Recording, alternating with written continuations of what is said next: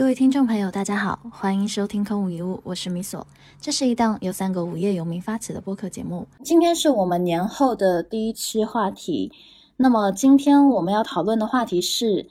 什么样的问题是你们三位都想要回答的？这个听众的问题，其实当时我看到有点懵逼，因为我当时脑子里没有反应过来。然后后来想了一下，他大概是想要问我们播客选题的一些原则吧。就是在这一块的话，要不先小白你先来，什么样的问题是你会想要很回答的？嗯，其实当时看这个问题，我是觉得很。挺好玩的，我我当时第一个反应，我很想听你们两个的回答，因为说实在的，我们就是一个不正经的聊天节目嘛，并没有一个非常 严谨的一个选题过程，所以其实并不存在说我们三个形成了一个共识的选题原则或者选题文档什么的。嗯，我们每次都是临时拍嘛，更多是凭着三个人的默契，然后就选择了同样的一个话题，因为。如果出现，比如有个话题你们两个特别想聊，我觉得我没有兴趣，我一定会提出来嘛。对，所以过往的好多话题都是这么，呃，形成的。啊，当然我我也正好想着，我们也做了那么多期了，呃，如果去反向去看我们之前的这个选题的话，总是可以总结出一些一些共有的规律的。啊，但是我也我也预计我说出来的理由和你们两个说出来的可能会不太一样。啊，所以当时是基于这样的一个考量，我就觉得，哎，这个话题本身还还蛮值得聊的。嗯，就在你们刚才，就是小白，你刚刚在说的时候，我打开了我们的 book list，然后 快速的翻阅了一遍，我也总结了一下，呃，一些问题的共性吧。我发现，在一些嗯职场相关的问题上，我们会谈的特别多。尤其是一些职场的，比如说职业道路的选择，然后个人的职业生涯规划，好像就是涉及到认识自我，然后，然后还有自我发展、个人发展，还有关于教育的，呃，相关的一系列内容，我们谈的特别特别多。然后热点好像有谈过一期，基本上都是围绕我刚才说的那几个，就是职场是一个大话题。所以我我自己的答案可能就是我感兴趣的话题，比如类似于。成人教育对不对？个人发展，然后自我认知，呃，然后还有包括自由职业这些话题，我特别喜欢聊，因为我觉得，呃，一方面是我本身就在研究和在这条路上走着，所以我可以有很多的心得和体会 share 给大家。然后另一方面，我也知道，就是这个话题是一个对很多人而言是一个很有用的命题吧，就是大家都离不开这些。这些东西，对，所以我觉得，第一是我感兴趣，我在研究；第二是对于很多人而言是很重要且他们很想学习的话题。然后基于这些点的话，我会去选择，就是作为我的挑选的第一原则。对，我觉得在大的领域上，我肯定跟米所有有相似的地方，这肯定跟我们做的工作有关系。就是凡是跟你的工作相关的，很自然的，你就会在上面投入更多的一个兴趣嘛。嗯，但我除此之外呢，我也会发现，那当然，但严格来说，这个也跟我的工作特点有关啊。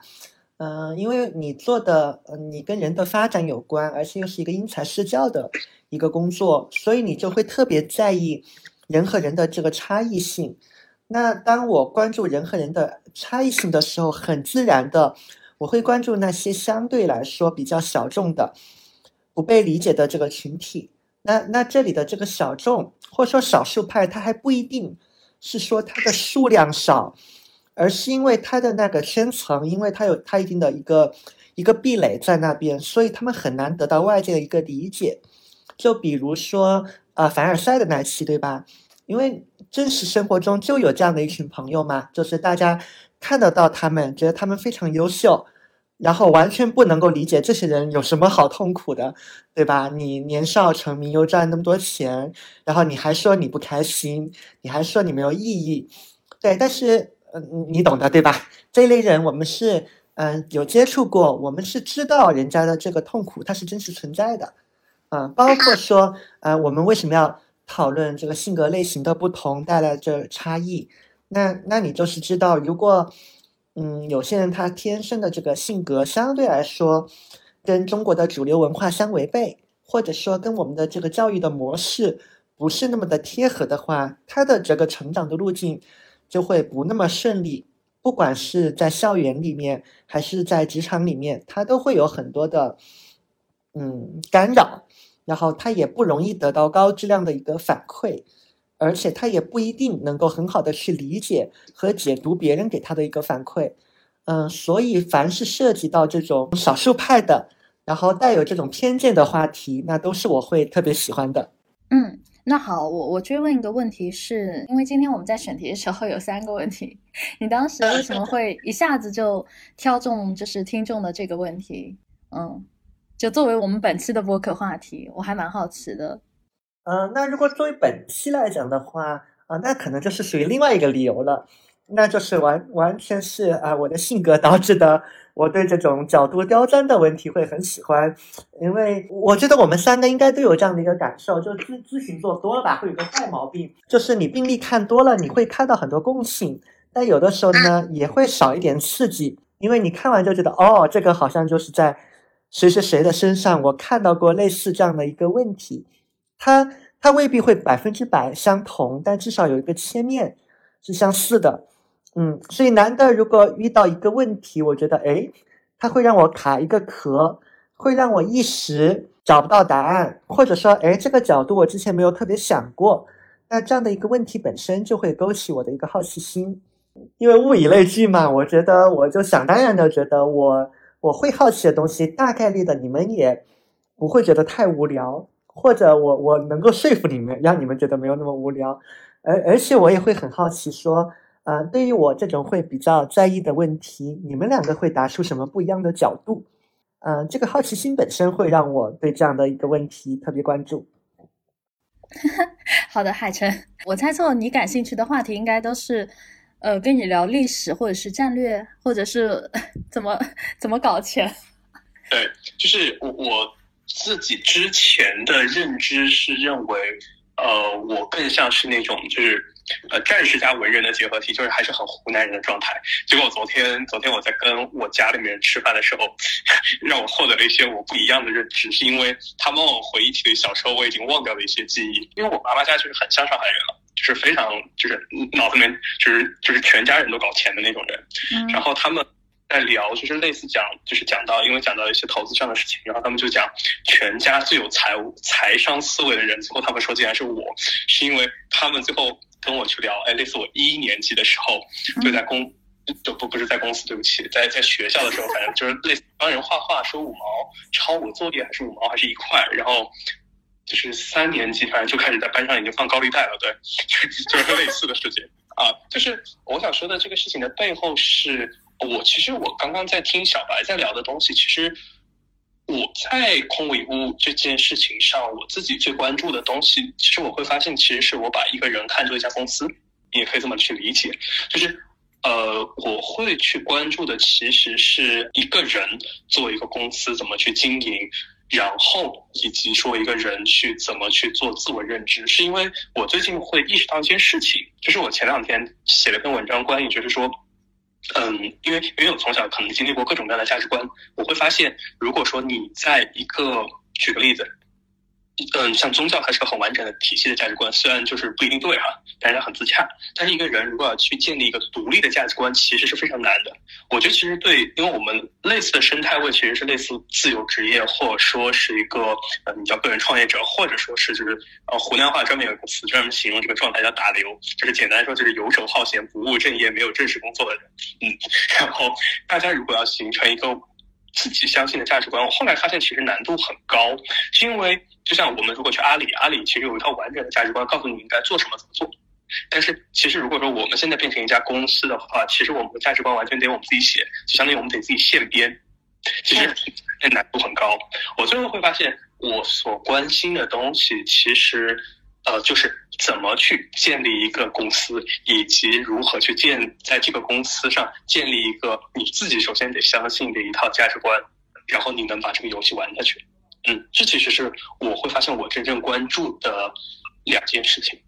嗯，我在海城的这个点上我有共鸣。呃，我立刻想到了一个点是，嗯，价值观这个东西，我认为它是客观存在的。就是不管你能不能写得出来，不管清不清晰，但是价值观这个东西，它就深深的写在你的脑回路里面，它一定有，因为这个影响到你的每一个决策嘛，它的底层一定会涉及你的这个价值观，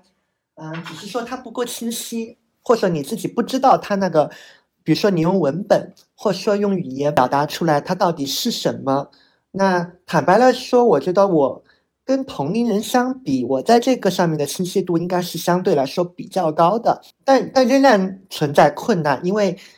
我们都要，我们都知道做生意很重要嘛，你要你要知道你的每个决策是怎么做出来的，你会对自己有要求，希望你对你的这个价值观越来越的清晰，嗯，所以当你的这个要要求很高的时候，你总是会觉得你对你价值观的认知还不够清晰。或者说它可以更加清晰。那对于我来说，要让它变得更加清晰的一个办法，不是在这里瞎想，而是通过对话。那在这一点上，你们两个就成了我的工具人。那其实每次在聊话题的时候，里面一定会夹带着，呃，我的一个价值观。那其实也是在跟你们双向沟通的这个过程里面，啊，然后我在回看这个文本的时候，我才知道，哦，原来我的价值观是这个样子啊，啊，原来我。我会觉得有些东西我不会那么选，是因为内心深处我认为那是不对的东西，那是不美的东西，那是我嗯一以贯之的一个东西啊，那我就知道哦，原来这个东西它表达出来是这个样子，嗯，所以这个是回应了海城刚刚说的所谓价值观的这样一个事情啊。然后谈到一个人的公司这个概念呢，嗯，我是在想我要的这个话题它一定会有很多的概念。和主题嘛，那其实聊了那么多期了，呃，那在面临一个新的话题和新的讨论方向的时候，可能我会在意说有哪些概念，尤其是重要的概念和重要的主题，或者说是哪一类的案例是我们之前没有讨论过，或者是说我这边呃接触的样本不够多，我会蛮蛮期待从对话中得到一些反馈的。嗯，可能这是我的一个关注的点吧。嗯，我刚才就是海晨在说那个过年，就是财商的那一块，我想到，哎，我发现，嗯，你倒是提醒我了，就是我过年的时候也在关注这一块，因为我有小侄女嘛。然后，嗯，我小时候其实也在靠给别人画素描赚钱，一张画一块钱这样子的方式，然后。当然，但我我没有没有后面就是形成一个商业模式，我都是苦力活，因为我画素描特别快，然后的话又又每次都能保证 A 的水平，所以大家都来找我画，然后画一张收一块钱这样子就还可以。那个时候物价也是也是很低嘛，所以一块钱已经是巨额的，就对小学生而言已经是巨额的款项了。然后呃，我我想到说为什么要提到这件事，是因为我今年过年的时候在跟我小侄女，她正好是今年上小学一年级。然后我在跟我姐说，我说，呃，你你要让他尽早的去接触钱，就是让他知道钱是什么，呃，然后让他尽快的去培养一个财务的观念，而且这个意识是越小培养越好。我就在想说，为什么我会有这种，就是我开始在思考育儿心得了，你知道吗？就是如果有人要跟我讲育儿的话，我可能会很感兴趣。我不知道哎，就是就是我我最近真的可能从成人教育这一块，我会发现说，他如果哈，当然我们说先天的或者说嗯那个早期的教育当然是越早越好，对不对？嗯，只是说成人教育你到了。成年的阶段了，然后你可能没有办法去接触到一些教育，那么你后天需要大量的努力去进行自我教育，对吧？但是对于孩子来说，他能接触到的教育无非就是两块，一块是来自于学校，一块是来自于原生家庭嘛。那如果说学校没有办法给予到他相关的支持，那么显然原生家庭就应该去补足，就是小孩子在这一块的教育。那你想，学校肯定不会去教他说，哎，小朋友们，今天什么这个一块钱或者三块钱或者五块钱是，呃，我们要拿去干嘛干嘛，对不对？那这块的教育肯定是家庭来补足的。所以我就在跟我姐，就是今年回家过年，我在跟她说，我说，嗯，你你不要觉得就是，呃，不要让他接触钱，或者是钱是罪恶的这个观念，一定要不要给他灌输进去，因为我小时候成长的环境。父母是会觉得，哎，你怎么眼里或者说脑子里就就知道钱，然后你的压岁钱什么的，反正都是要给我们的。小孩子不需要钱，你只要管好你的成绩就对了。对，真是这样。然后你知道你知道我我是每次是怎么样吗？就我和我爸压岁钱是，就我和我爸爸压岁钱是分账的，五五开。然后我靠，对，我我记得我小时候应该。对我小时候应该有几百块钱的巨款，就是给我爸爸的单位写稿费啊，加上放高利贷，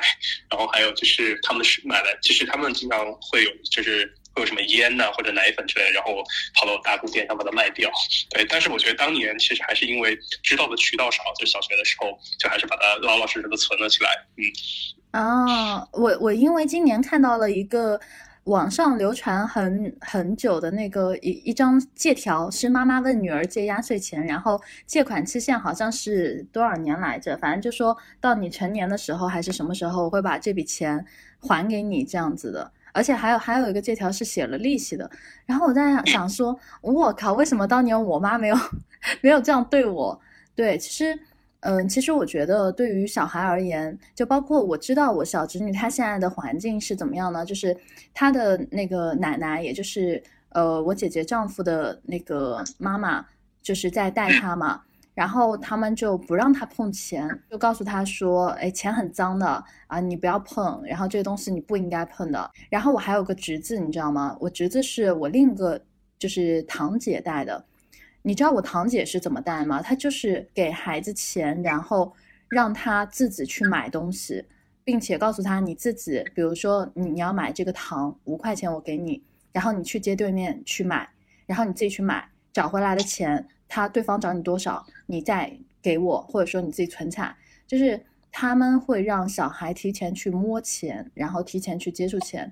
那你就会发现。就是我观察下来，这两种教育下，反正我听说那个我小侄子他成绩非常好，而且尤其是数学，数学层面会相对来说更敏感，或者说对数字更敏感一些。对，但是我小侄女的话，她就是在这块不是很擅长，然后她可能擅长的更多的是偏艺术之类的东西。所以我在想说，如果你从小的时候你不给孩子去接触这些。就是正确的金钱观，那么以后他长大了只会觉得说钱就是脏的，钱就是罪恶的，或者甚至就会成为很多人后天的印象嘛，就觉得哎算算算，那个我我我们要诗和远方，我们不要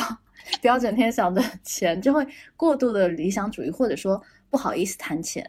因为我们现在接触的很多的 case，包括我相信你你们接触的一些客户等等，都是成年人嘛。那那我不知道你们有没有遇到一个常见的形态，就是，呃，大家一提钱就面露尴尬之色，他们会给我的反应就是说，哎，不太好意思去去收费。我们其实之前也谈过，对不对？不太好意思去开口要钱等等，即便是自己真的做了很多的事，就自己咽下了，就是就当自己吃下这个亏啦什么的都 OK。但其实他们内心是不舒服的，但又不知道怎么去谈这个事情，因为觉得谈钱伤感情这样子。我不知道你们有没有就是呃有类似的客户出现这样的问题。我就在思考说，如果你从小接触的金钱教育就是。呃，父母告诉你这钱是有害的、有毒的，然后钱是罪恶之源。那，那你就是这个印象，它从小就扎根在你的心里，你要后天改变，真的是要很难。就是我是真的觉得很难的。所以，所以你跟我去谈成人教育。当然，我可以去很开心的去谈，但是我发现说，我现在对于 幼儿也不叫幼儿吧，就是儿童的教育也会更上心，会更关注于他们脑子里在想什么，以及就是他们应该怎么被培养成一个所谓的不会太夭折的人。包括我群里，就是昨天还是前天，不是有一个应该是学生吧，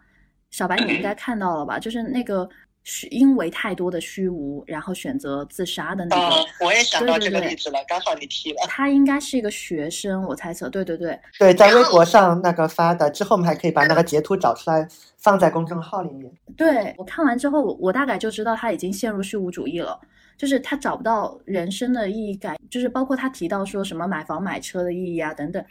其实我完全能够知道他的那种感受。嗯，而且而且我不知道你有没有这个感觉啊？就看文字的时候，其实我会有很强烈的惋惜感，因为我觉得能够写出这样文本的人，呃，其实脑子是很好的，是一个很有才华的人，啊，只是可惜就现在人就没了嘛，你会觉得蛮可惜的。对对对，非常可惜。我觉得其实有两部分原因，我猜测，第一部分肯定是跟他周围的环境，我们就是都不用说了，我不知道他家庭。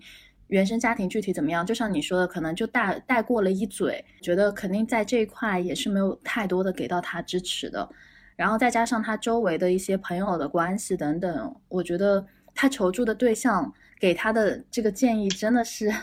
我当时看了就觉得太痛心了。糟糕，对，有值得反馈。等于就是他还不如不求助，不求助也许还会好一点。就是求助了之后，反而我觉得是起到一个雪上加霜的作用的。所以我当时看完之后，就在群里说了一句嘛，说那有时候就是你要找到对的那个求助对象，其实也很重要，而且不要自己陷入在一个。就是自己在在想的过程当中，你会越想。我我我这里想补充一个点啊，就是听听米所在讲的时候，让我让我联想到一件事情，因为我会发现说，我我最近有在看一些有关啊，就像米所这样的关于青少年的一些教育的一些内容。嗯，但我的切入点可能会跟你说的那个动因不太一样嗯，因为我我的工作并不会做这个人这个人群的人嘛，或至少短期之内没这个打算。我我后来想了想，我的一个心态啊，大概就是一个理性者的一个心态，你希望整体的。一个效能最大化嘛，哪怕是我们 其实也没有怎么费力气的这个播客，你还是希望它能够发挥更多的一个正向的一个价值。嗯，我我们教练工作做久了，都会感觉到有些比较难办的问题，底层都是人的观念的问题啊。然后观念的这个干预，它其实难度是非常大的，原因在于它就是你过往那么多年从小到大的这个经历的这个累积嘛。所以理论上来讲。如果让一个人他有一个相对来说比较好的一个情商，能够处理好人际关系，能够管理好自己的一个一个情绪，然后能感受到人生的这个意义感和幸福感，然后有这个自主的一个学习能力，其实这个东西理论上来讲是要从小开始干预起来的。那我们看到的很多客户上面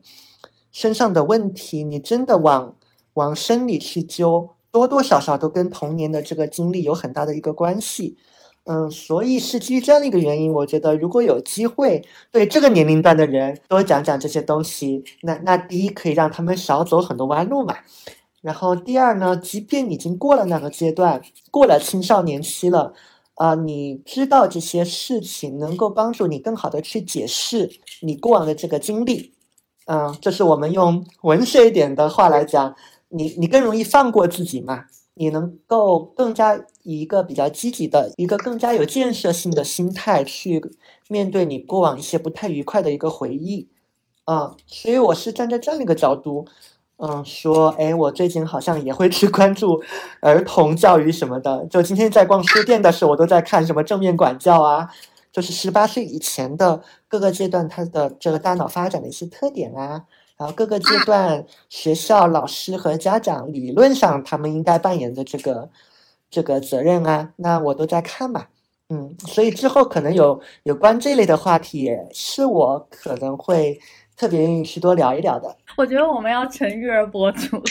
因为就是那天我们俩在逛书店的时候，然后我随手拿起一本《男孩的思维方式大不同》，那两本书，一个是讲的什么。呃，男孩的思维方式大不同，还有一本是什么？男孩的什么行为方式大不同吧？反正两两本都差不多。对，然后包括还有那个用来做教材的叫博尔什么什么心理学和发展的那本书，我忘了名字，但是它也是讲了一个呃人从幼儿时期的心理成长过程，然后到成年。其实我觉得对于研究成人教育一个反向的作用就是。去研究他的一些情况和经历，就对我而言，我是这么去研究的。包括有有一些人有问题等等，我会去想要去了解他们的很详细的情况，包括他们之前的经历啊，然后原生家庭的一系列的情况等等，这样我大概才能比较好的知道他为什么会有这样的一个想法。就包括他对于不管是亲密关系的想法也好，还是对于金钱的想法等等也好，嗯，我觉得是有很直接的影响的。包括还有一本书，我记得，哎，我推给了一个朋友，那本书也是讲的，呃，原生家庭的金钱观会直接作用到你未来成年之后的金钱观，而且他讲的很细致，就是讲了很多的案例。对，反正我读完那本书之后，其实就是在感慨说，你就是如果真的要去了解一个人，一个成年人，或者说你要你要真的去解读，或者说解决一个成年人的问题，或者说你自己解决自己的问题，不妨去反推一下你你的幼儿经历，或者说你的童年经历、青少年时期的经历，其实它会很直接的，就是显露一些结果在你面前，就告诉你说，哎，为什么你现在。会是有这样的一个想法，因为有些种子它埋的很早，而且都是在你无意识的时候就被埋下的。可能因为各种原因，不管是老师给你埋下的、朋友给你埋下的、同学，还是你的父母亲给你埋下的，但是它真的就会埋下。然后种子长大了、发芽了，然后长成什么参天大树之后，这棵树到底会不会影响你未来的道路的发展？其实，其实都不一定的。它未必是一棵好树。就是有些概念你摘下了之后，它只要它长出来就很难被扭转，而且你真的要扭转，你是需要花费大量的时间和精力去去做这样的一个修正的，否则就真的很难。我觉得，嗯。而且我们刚才都是站在我们现在在做的这个事事情的这个这个原点往往往前看嘛，就是往过去看。如果你往未来看的话，这个事情就会变成如果。呃，比如说我们的客户他已经有了下一代的话，呃，他的一系列的观念其实也会反映在他对后代的这个教育上。而且我我们知道嘛，我们有些客户他们其实已经有这样的一个意识了，他们隐隐约约觉得自己的这个教育方法其实是有点不太对的。呃，但是同样他们也会很关注，呃，尤其自己如果是创一代的话，他会考虑说这个财富能不能传承下去，就自己的这个江山后面能不能接得下来嘛。但其实这个，因为不懂这些基本的这个原理和常识，那也会导致他们就做错一些事情。嗯，类似这样的例子，其实，在海城的客户那边看到还蛮多的。因为海城那边接触到非常多，就其实家境还不错的这种这种客户嘛。呃，但你想想，他们现在遭遇的一系列的问题，其实也可以说某种意义上来讲，是他们他家里的这个。父辈们其实是没有做好的一些事情，因为理论上，你看父辈已经给你打好了很多江山，已经有了很不错的这个资源，理论上你应该好好利用你的资源，利用你的这个资源过上更好的一个幸福的人生，而且也能够创造更加正向的一个社会价值嘛。然而并没有，就要么就是就是不愿意接纳这个事情，甚至说跟这样的一个现状作对。要么就是强行接这个盘子又接不住，啊，这样的例子在海城那边应该看到超级多。是的，对，就是我最后会找了一个形容词去形容，叫做头头可能在人工智能的时代，脚可能在中世纪，就是其实还蛮拧巴的，就是他们得去，就是既。既有一个开阔的眼界，但是身上又有很多的责任，嗯，但其实呢，这两块儿其实都还缺乏能力去实现这两块各自的野心，对，对，这事情的事情就是这样的，嗯，我我就我就。讲一个点哦，因为最近刚好在，我也在做一些研究，在研究这种家族企业的财富的传承问题。呃，当然更多是从我之前看过的一些样本，还有一些理论的研究这个角度在看。我们就讲一个一个点好了，就是家族的这个财产传承，其实有一个很重要的事情是必须要建立。啊，你可以认为往小了说，是你整个家族的一个价值观。往大了说，是你整个家族的这个文化，就像以前的那种名门望族，他们都会有这种传家的这个祖训嘛，可能是超厚的一本，然后每天都要起来诵读的那一种。因为因为这个事情很关键，就如果你一个家族企业要要做好你的这个传承的话，你只是靠一些表面上的规章制度和金钱的转移，其实是没有用的。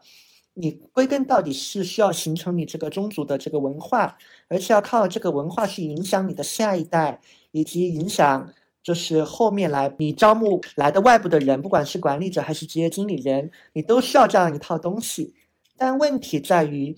这套东西就如海城所讲，涉及到价值观的这套东西，从零到一把它打到打造出来是非常难的。那这个也是，嗯，很多创一代，其实对于他们来说，这是一个技能的短板。他们自己可能还是蛮明白的人，但是怎么把他这么精神有效的传递下去，而且让他的下一代能够真正的听进去，而且还能够用起来，这个事情其实是很难的，是个系统工程。海晨，你这边就是我感觉。虽然你没有在做教育的事情，但是，嗯，我个人感觉啊，我对教育这个词的理解其实是，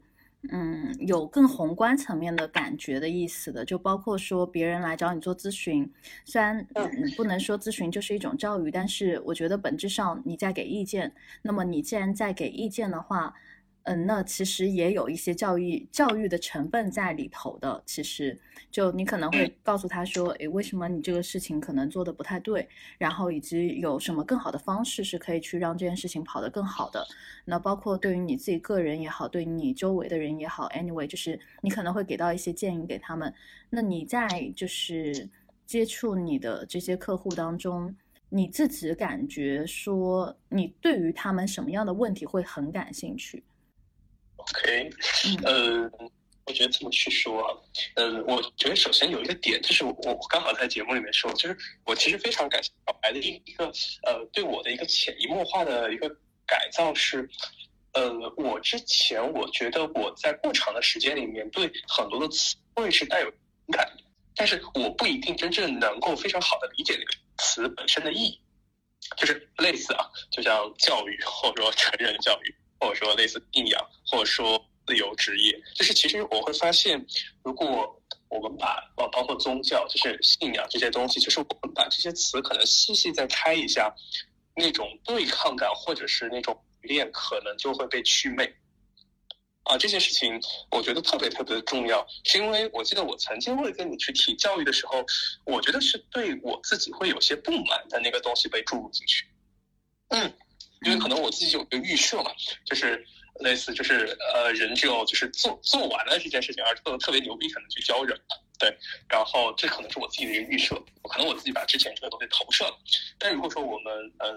就虽然我教育这个词我现在还没有看特别细哈，但如果说呃非要去聊的话，现在我能看到的东西其实就是把你一些你相信的东西，然后传递给其他人，就有点像就是信息的繁殖，嗯。然后呢？我自己其实回到刚刚的那个问题上，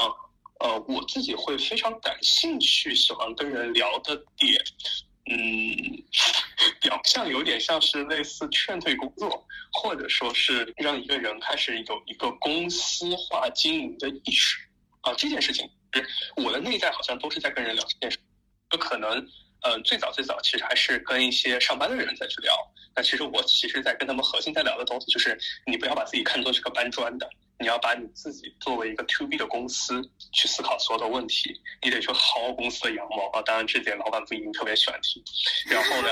嗯，如果说是对现在就是那些呃相对高净值的客户来说呢，呃，其实我真正在聊的东西也非常的简单。我我把精英会嗯。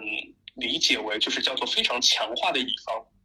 对，然后就是他们可能会接受这样的教育，他们就会认为自己是个高级生产力，然后可能会对自己的生态位产生一定的误解。然后我希望能够去帮他们去呃聊的问题，就是说重新能够让他们以一个甲方或者以一个公司的角度去思考，哎，他们怎么在这个社会体系里面获得更大的回报。就这是我其实是会，就是这个回报可能是更加偏向于经济方向的东西，对，这是我可能最感兴趣去聊的问题。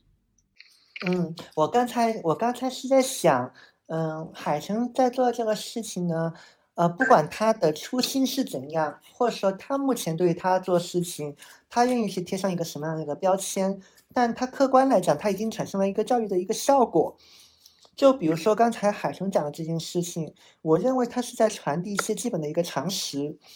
因为我们都知道现有的这个教育它存在一些天然的一个缺陷嘛，就不管它是因为什么原因造成的，嗯，就是它其实在抹灭大家的一些基本常识。就从某种层面上来讲，有些东西是你没有，如果你没有，嗯，经过这样的一个教育系统，你反而会有更多的敬畏感，尤其是在生意上，对吧？是因为现在这个教育系统的一些缺陷，就导致受过深度教育的人反而会丧失掉一些基本的一个常识。就比如说，应该是我们上期有聊过的，呃，你拿到的一个结果不代表你做的很对，包括说你按照一个看似成功对的步骤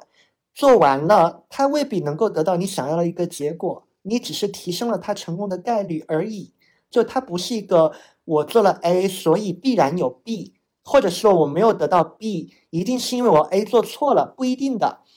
嗯，其实这个事情是，就怎么讲呢？我我反而是觉得没有没有念过那么多书的人，凭着他们的真的是民间的智慧，通过生活的实践，他们反而能够很清晰的保有这样的一个常识。那这些他未必能够说出很多理论嘛？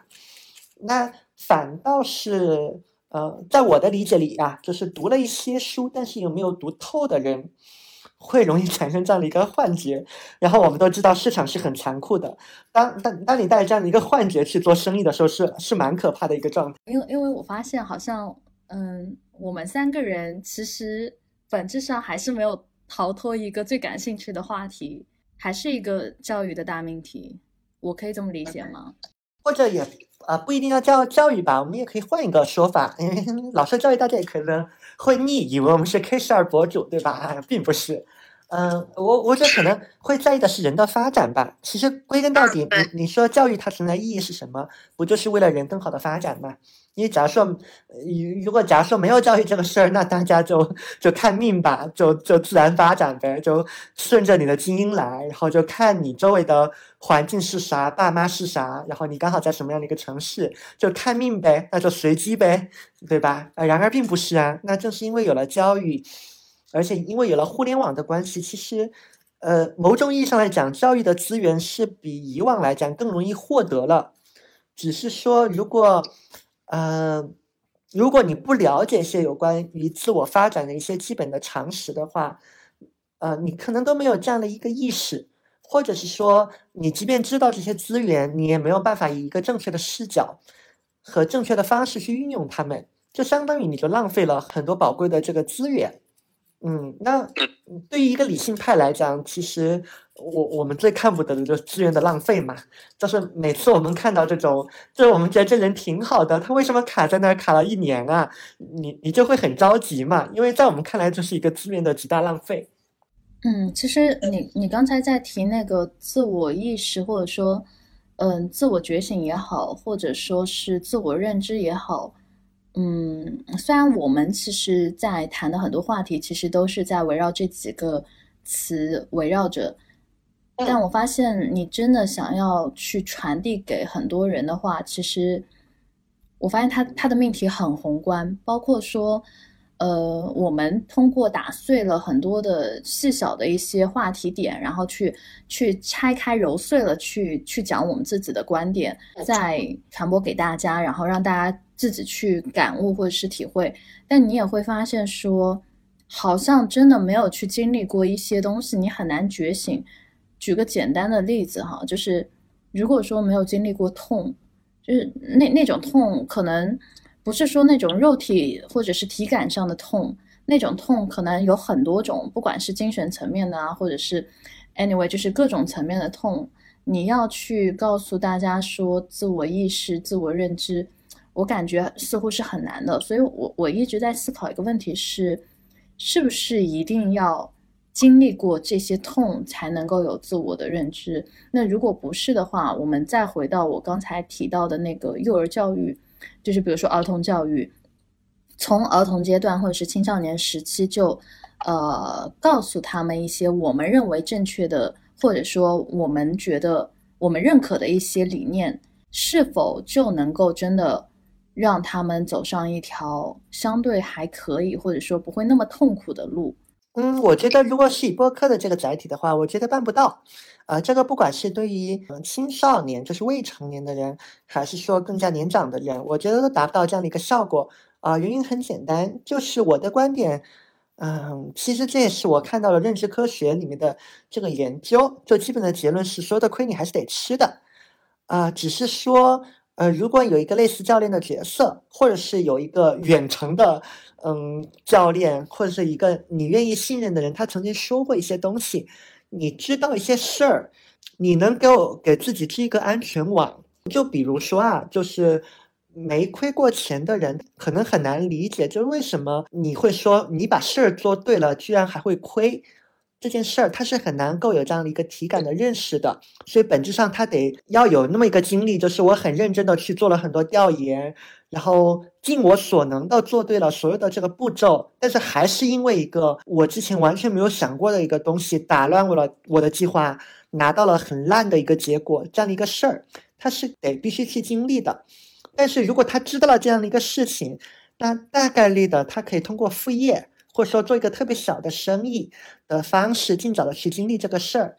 你就没有必要在工作里面再去经历，或者说自己去借钱开一个奶茶店什么的，以这样的一个大成本的方式去经历。啊，所以我觉得，呃，一个播客它能够起到的一个作用，无非也就是在你的脑子里面埋入这样一个种子。然后，但愿能够在必要的时候能够唤醒你的记忆，让你知道有那么一件事儿，能够给自己设定一个一个安全的网。我觉得它的作用就仅此而已。嗯，明白。我我刚刚又在思考，就是今天我们的话题就是嗯，关于什么是你们三个都会感兴趣的话题嘛？然后我就在思考说，这个问题背后的动因到底是什么？就是为什么，嗯，当事人会问出这样的一个问题来？就像你说的，你你觉得可以猜猜看哦。对啊，你觉得很刁钻，你觉得这个问题还蛮有意思的，然后你觉得很刁钻，你有想过就是呃提问者背后的动机吗？嗯，有诸多可能性吧。比如说有一种可能性，他可能还是会把我们的这个播客看成是一个我们。我们比较刻意的一个商业的行为，那如果是一个商业的行为，它一定有它的一个目的性。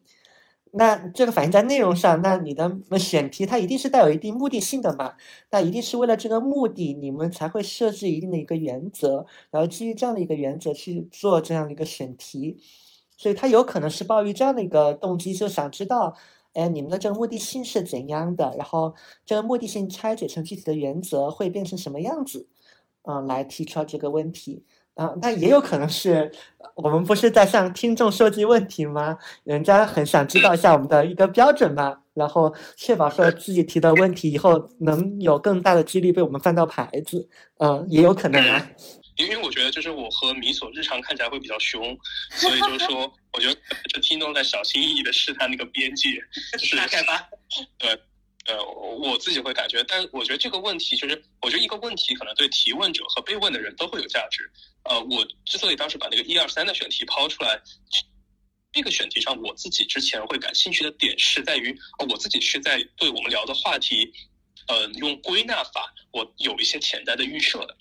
然后我其实会想去看看，哎，你们的预设是什么？因为我觉得其实这个状态非常像什么呢？就像就土路嘛，就是被牛啊、马呀或者人的脚一步一步踩出来的。就相当于我们其实已经录了那么多期，其实我们在呃有意识或者无意识或者说叫做短促的决策中间，我们其实形成了一条路。对，然后这个时候就有点像，哎，如果我们要把这个土路砌成个石板的时候，我们总得看一看，哎，我们踩出了啥玩意儿？对对。啊，明白。其实我我刚才脑子里还闪过了一个，我觉得，嗯，他这个问题本质上有一些些在灵魂拷问，就是你们对于自己的一些认知。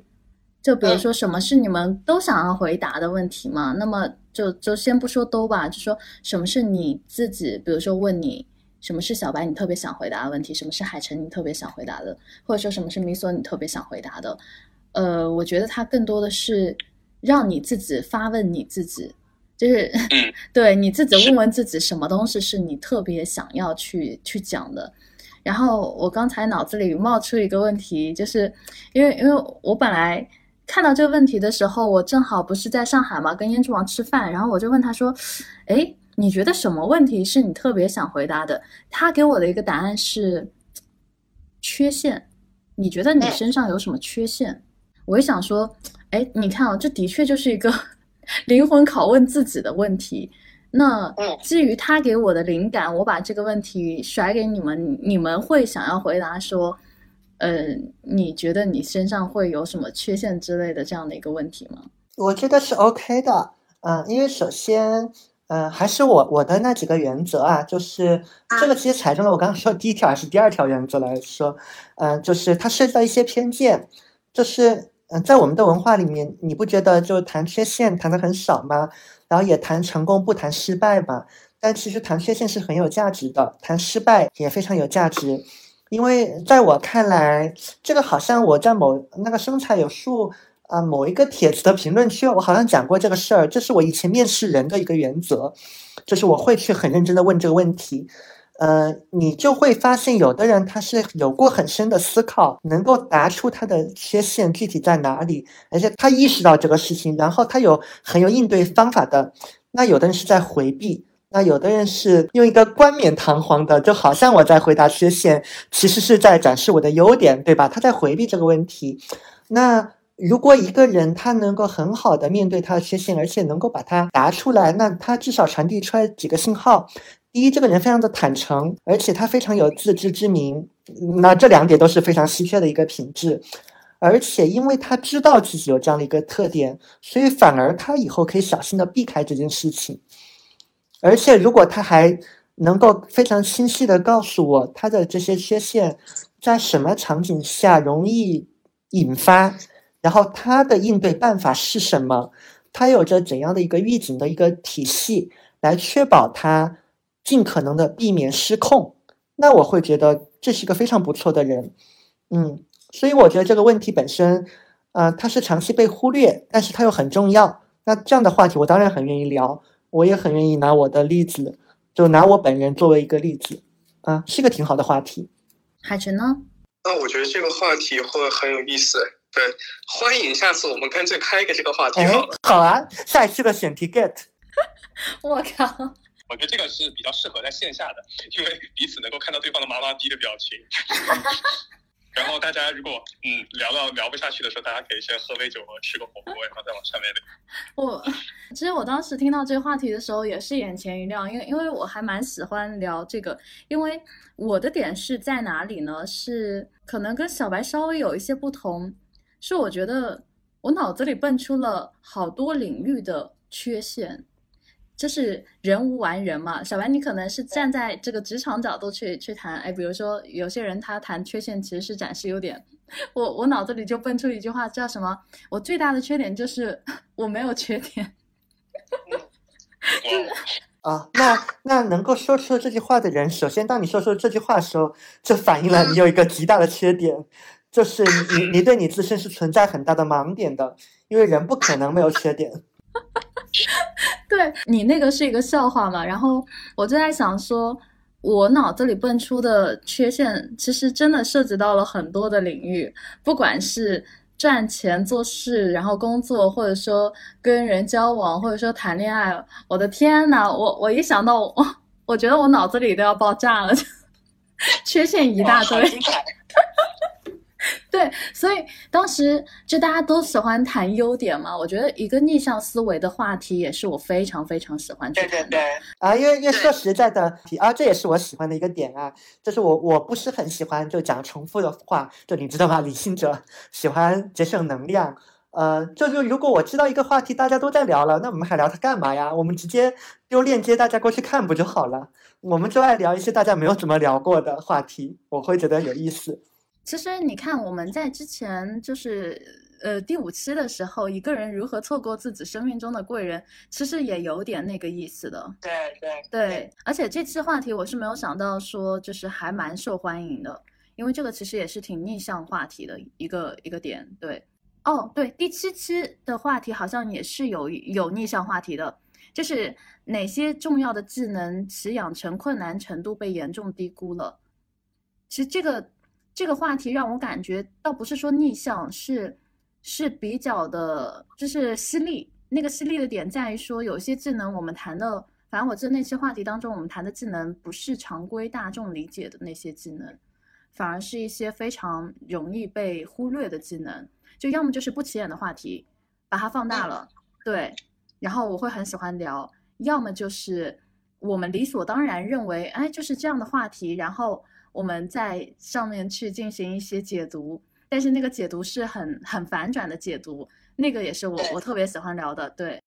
哎，这这这个这个话题我我有解答，因为我又发现又又出现了一个新的类别。嗯，这这你刚刚提的这两个例子，在我的归类里面，它都是有关第一性原理或说底层逻辑的。呃，因为嗯，我们我我们都不是很喜欢聊特别肤浅的东西嘛，或或是即便是一个肤浅的话题，我们三个在一块就很容易越聊越深，会聊到一个它更加偏底层的东西。就因为越底层的概念，它一定是会涉及到一些一些基本的一些自然规律，或者说一些基本的常识性的一个东西。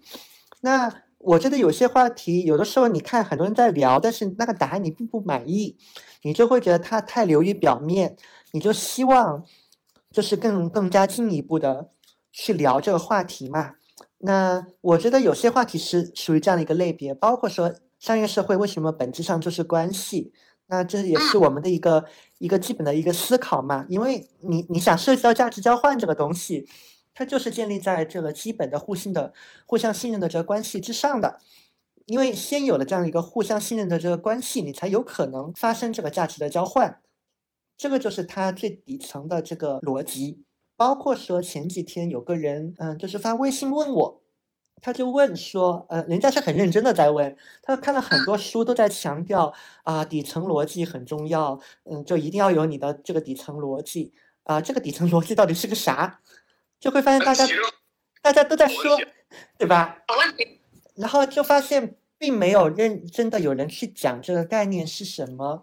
那那这个问题上我会有自己的这个回答嘛？就是它其实本质上就是在讲第一性原理，呃，当然有关第一性原理又会有一个。解释，那在我的解释系统里面，一定是回归一些常识的，回归一些呃偏向于自然基本规律的一些东西，在那个层面上的一个解释，那我认为才是一件事情的一个底层的一个逻辑。那那像类似这样的一个话题，我也是会很愿意多去聊的。就一旦我发现了有这样的一个话题点，我会很认真的，呃，很愿意去参与。原因是在于说，嗯，我觉得在我们的这个行业真的是垃圾信息太多。嗯，垃圾信息太多会给人家造成很多的，呃，我经常会觉得这这是一个行业带来的困扰，就是因为信息爆炸带来了，嗯，优质的信息就被埋没嘛。嗯，包括这两天我在看，嗯，商业发展史，嗯，看这个战略，啊，这些经营战略还有商业理论、商业模型的理论，它的发展里面就提到一个关键的节点，大概就是互联网这个行业在美国开始兴起的时候。就是因为那个节点的产生，嗯，就是资本开始吹捧这个网络的这个效应嘛，就从那个节点开始，就创造了超多的新词，然后大家当时会觉得哇，这些理论真的好棒，就颠覆了一些过往的商业的东西。但事实上，你站在现在这个节点去看，你再去挑呃互联网产生之前的特别老的那些商业的书，你会发现它的那些词虽然是老旧的。但是它的那些概念，它其实相当，就是根本就没有过时，它仍然是可以解释我们现在看到的很多商业现象的，嗯，所以真的是我们这个行业的一个副作用吧，就创造了很多乱七八糟的词汇，就搞得大家就越来越想不清楚事情，嗯，所以这样的话题我会很愿意聊。我我再补充一下吧，就是你刚才说到，嗯，创造的新词，然后包括创造的很多的新的概念，然后还有很多的在旧观念上的演绎，然后我我就在思考说，就是，嗯，前两天我不是有朋友送了我两本南怀瑾的书嘛，然后我就在那边看，边看边边啧啧称奇，说我靠，为什么我没有早一点遇到这本书？就是，嗯。我会发现一个很有意思的点是在于说，虽然我也看了很多西方的那些书籍等等，但可能是因为跟我最近接触到的，就是更深度的去接触了一些宗教相关的概念，那我就会发现说，哎，佛家和道教真的是非常的有意思，而且他们的东西是你每读一遍，虽然很短小精悍，但是你每读一遍。你都能读出不一样的感觉。然后这种感觉呢，我又很难去描绘给你，就是就是那种只可意会不可言传的那那种感受，你知道吗？然后包括我，我不是前两天在群里发的那个王德峰峰嘛，然后我不是强烈推荐你们去看嘛，呃，他他的那个对于一些呃道家和佛学的解读，就是结合了现代的，包括现代的关系啊、商业关系啊，或者说是情感关系等等，去谈他对于此的理解。我靠，我我我当时听的真的停不下来，而且我默默的收藏了那个解读，并且就是会反复的去看。就是我觉得，嗯，其实很多人在追捧新概念、新事物、新生的任何的东西，但其实到最后你会发现，真的经典这个东西之所以能够流传千万年，不是没有道理的。就是，嗯，就是关于这种话题，或者说关于。嗯，可能一些很经典的话题，或者说关于很经典的观点，嗯，我都会非常非常愿意去去谈。我之前就是光研究《道德经》当中的一句话，哇，我一个下午就啥都没干，就看很多人怎么去解读那一句话，就那么一句话。对，所以我觉得，如果是在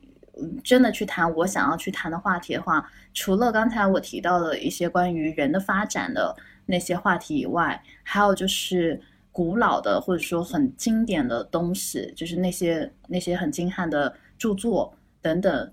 或者说一一几句话吧，或者说一首诗之类的，我都会觉得说，嗯，它可以被演绎出很多，或者说解读出很多的东西来，而且是可以结合古为今用的那种。突然诞生了一个新的选题方向，哎。我们之后可以找，可以连续做好好几期，就是我们三个共读一个短小精悍的经典，比如说《道德经》，然后我们倒不做不到读整本啦，我们比如说就拿其中一段，然后我们三个都很有感悟的，就围绕着那一段去谈我们的理解和演绎。嗯，其实这个活动应该也会蛮有意思的。啊，这个有意思，对，这个可以。嗯，我们就专门挑那种就是文本非常短，但是里面包含的精髓非常多的那种东西，我们就可以来以这个作为一个工具嘛，然后围绕着这个工具展开聊天。嗯，我觉得可以诶，就是哦，我我真的最近好迷禅宗的，对吧？很有意思吧？完了，就是我我不知道怎么跟没有接触这一块的听众们表达那种很难很难很难，因为有所有涉及到禅的概念，它都是没有。办法用简单的文字和语言来表达的，是太难了。我记得我前几天就是经常在强调，语言已经限制了我的表达。其实很多的喜悦感，或者说很多的我对于事物新的理解和认知，一部分是来自于禅宗带给我的启发。就是当你真的接触了之后，你人是忍不住进入到一种非常喜悦的状态，而且你很沉迷。对，嗯，倒不是我上脑了，是真真的好难，好难去传递这种，嗯，这种很棒的感觉和体验。然后我觉得这个东西是会正向的循环的，就是循环在你的体内也好，或者是循环你的整个的嗯状态和能量场也好，对，它就是会给你，一旦你悟了。虽然我也没有说，就是悟分很多种嘛，就是你只要哎开始有点萌芽起来的那种感觉，你稍稍有一点啊，好像我我有有些感觉了，有些体感了。好，这个时候其实你差不多已经进入到那种哎你在被打开了。然后当你被打开之后，我不需要拿鞭子去催促你每天要读几章，你自己会忍不住去研究的。然后你越研究，你就越发现，我靠，所有的你以前经历过的。你脑子里想的，然后包括你自己走到今天当下所有的一切，它都会和我刚刚说的禅宗当中的一些话完全的关联起来。你就觉得天哪，好神秘哦，好神奇哦，就是那那种感觉。这这就是历史经常会觉得的一件事情，就是你感觉好像古人把你曾经思考过的很多事情，其实想了一遍，嗯。其实我觉得，我们就在脑中去放一个思想实验啊。其实我觉得是能够理解这个事情的。想想以前的古人，就是人家也没有什么，也没有什么别的事情，然后也不像我们这么现在这五光十色，有那么多娱乐项目，对吧？可能人家终其一生就是在钻研一个东西。那那现在对于我们来说，呃，客观来说诱惑真的蛮多的，很难有人能够终其一生去钻研，可能是很小很小的一个东西。那我们看到这些经典，可能是一个人类他终其一生及其他所有的这个能量所去领悟到的一个东西。所以，我们从这个角度来讲，就有的时候你给你感觉很你很像在占古人的便宜，就是你你在疯狂的抄人家的作业。人家就是花了一辈子的时间在那边写出了作业，然后我们只要每天花十分钟去翻一翻就可以了。然后那一本书的定价可能只要二十九块五，嗯，你就会有一种在低价抄人家作业的感觉。因为而且很多的现实的状况，它嗯不支持你去测试，对对，比如像请人吃鸿门宴，嗯，他不支持你去做重复的 A/B test。对，没有没有没有人支持你去做一个实验，什么把一家公司做垮呀，或是开掉你手下的两个关系非常好的兄弟啊，类似这样的一个实验。即便有，也不会有有机会让你做三到五遍，对吧？是我记得小白跟我说过，我记得应该是小白跟我说的，就是说，因为现实中间没有一个呃重复退出的机制，就像游戏一样不能读档嘛，所以人其实会倾向于不去做大砍大杀，而是在一个。就是一个非常中间的区域去做事情，对，就我记得你跟我说过类似的问题。嗯，但其实在中间区域做事情，嗯，通常来讲往往是非常差的一个选择，就是你你果断的前行或果断的退后，嗯，其实把时间拉长，它都未必是一个坏的选择，但是在中间去游走、游移不定，或者说你卡在原地不动，有的时候就是一件坏事情。是的。就是学习资料用的好，基本上，嗯，我觉得就包括啊，有些人他在读一些人的传记的时候，其实你不用经历，你通过别人的传记，然后盖住，然后然后去思考他下一步会做什么，然后再看看他的真实的答案和结果，哎，其实这就是一个很好的去代入，然后去共情的那样的一个经历。对，我觉得其实它的成本会少很多，不需要你自己以身试法。对，就是嗯，卡在那儿确实就是就是在我看来，仅仅是为了去避免失败嘛。对，但是时间时间会流逝啊。那个咨询界有句老话嘛，就那个用中文说特别特别难 get 到那个点，叫叫那个时间会伤害所有人的脚跟嘛。我回去看看这个那个典故，能不能找到那个链接啊？因为你不想改改变，你不想承担一些失败的这个风险，所以你就维持在原地不动嘛。但是最后随着时间的流逝，你会发现这个东西最终会伤害到包括你在的所有的人。这不就是钞票贬值吗？啊，也是啊，也是啊，